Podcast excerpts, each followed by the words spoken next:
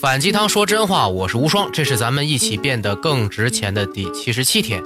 今天啊，还是说聪明人是如何用论证谬误来歪曲对手的论点，进而煽动人们的。昨天说的三点啊，只是开胃菜，今天我们来一盘大餐。当很多人聚在一起的时候啊，就容易智商变低，因为群体通过线性的思维方式做出的判断啊，对于这个群体来说更有速度、更有效率。这也是经常被有心人拿来利用的地方。如果你想煽动大众啊，只需要造出一个共同的攻击对象就可以了。这话听着荒谬，但却是事实。辩论者和演讲者就会紧紧地抓住这一层群众的攻击心理，用逻辑谬误来歪曲对手的论点，并且煽动你。下边啊，就是三个树立攻击对象的煽动技巧。第一招啊，叫做人身攻击，这招足够经典啊。只要你把一个人描述成十恶不赦的人，傻子们就会立刻跟风啊，形成一种你坏，所以你说什么都不对，这样子荒谬的理论。人的好坏啊，和他说的观点和逻辑啊，本不该有任何的关联嘛。但是很多人凑在一起的时候啊，就集体变成了低能的傻子，只会通过人的好坏来判断他说的话是否有理。人身攻击就是通过攻击一个人本身。而不是攻击他的论点来转移讨论话题，最终达到诋毁对方论点的目的。李鸿章曾经说过啊，只有把货币、技术、人民和土地结合起来，才能创造财富。这话搁到现在听都没毛病，稳稳的中央经济学家才能说出来的道理啊。但是聪明人想要煽动的话，就会说，汉奸说的话你们也能信？蠢人听到之后啊，思维瞬间就会被动摇，对吧？另外一种人身攻击啊，就是对对方的意图进行攻击。比如说，老婆会控诉丈夫啊：“你让我省点钱，不要每天都买包买衣服，也不是为了这个家呀，啊，是为了你自己出去花天酒地嘛。”即使某人因为你接受了他的观点会得到好处，也不代表着这个观点就一定是错的。天天都把钱放在买包和衣服上，这好像也不一定就是合理的吧？但是呢，通过对丈夫的人身攻击，显得这个妻子十分的有理，很有煽动性吧？没错。还有一种人身攻击啊，叫做你也一样。当一个股票专家给你提出了购买建议，哎呀，以我的眼光来看，买这只肯定能涨。这个时候，你旁边的朋友对你说。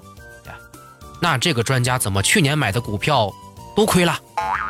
你对专家是不是立刻就不信任了？其实专家这次给出的建议啊，未必就是不靠谱的。但是当讨论的轨道完全偏离之后啊，你就会忘掉判断这个建议本身的合理性，而去思考那个人的信誉了。所以你在进行判断的时候啊，尽量的做到对事儿不对人比较好，哪怕这个人你再讨厌。你也应该先去思考一下他说话的逻辑性和合理性，不然很有可能你就被当成枪使喽。第二招啊，叫做利用无知，这个好解释啊，就是利用大众的知识存量少、喜欢轻率的下结论的特征来进行荒谬的推理和解释。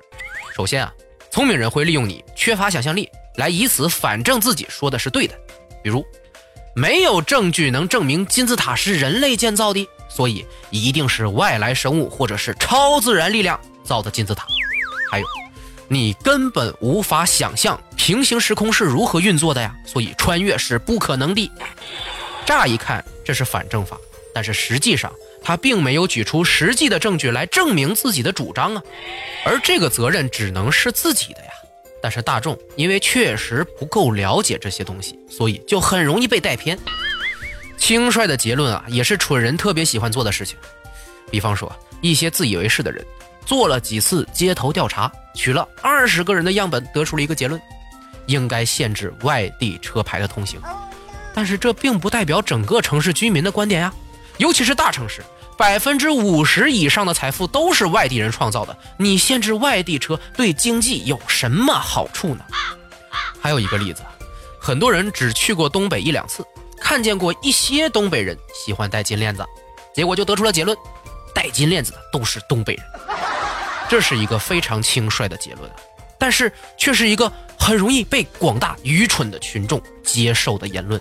以至于许多黑人兄弟都会被当成我们东三省的侨胞啊！可想而知，这种推断多么无知。但如果你在网上发表一下这种言论，还真会得到大批的支持者，因为大多数人不喜欢多思考，很轻易的就会被煽动起来。有时候无知啊会显得可爱，但是时间长了，就只剩下空空的皮囊和染血的舌头了。第三招啊叫做滑坡谬误。如果你接受这种观点，那么就会导致一系列可怕的事件发生。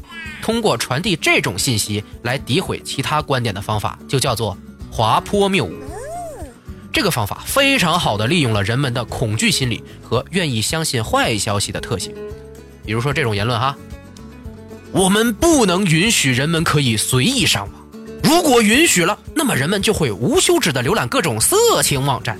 我们整个社会就会丧失伦理和道德，从而让人类退化成低级动物啊！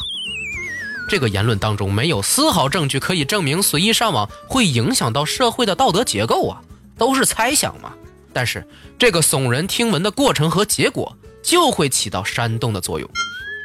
这个例子很可笑哈，我们来说个不太可笑的：如果我们现在发展人工智能，那么不用多久。人工智能体通过极强的学习能力，就会超越我们人类啊，并且他们会控制我们的网络系统，甚至控制全世界所有的机器，来对我们人类进行毁灭性的打击，人类就此灭绝。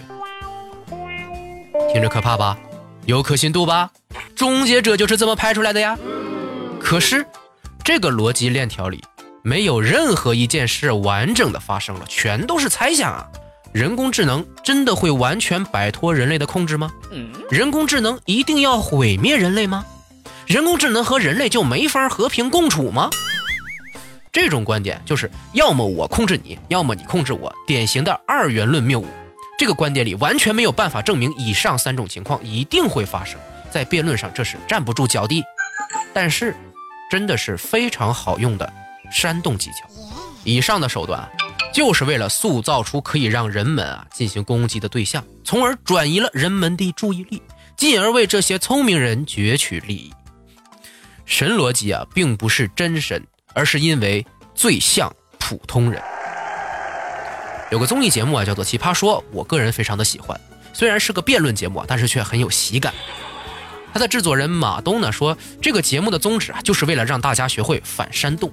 而其中的辩手们呢，正是反复的利用大量的辩论技巧，也就是我这两天列出的逻辑谬误，来对观众们进行心灵攻击啊！非常推荐各位去看一看，很有意思的辩论节目。当然，我把这些煽动的技巧列出来，也不是为了让大家都去煽动别人做一些不好的事儿，而是希望每个人都在被各种各样的信息垃圾进行轰炸的时候啊，能分辨出。哪些信息是来煽动你的？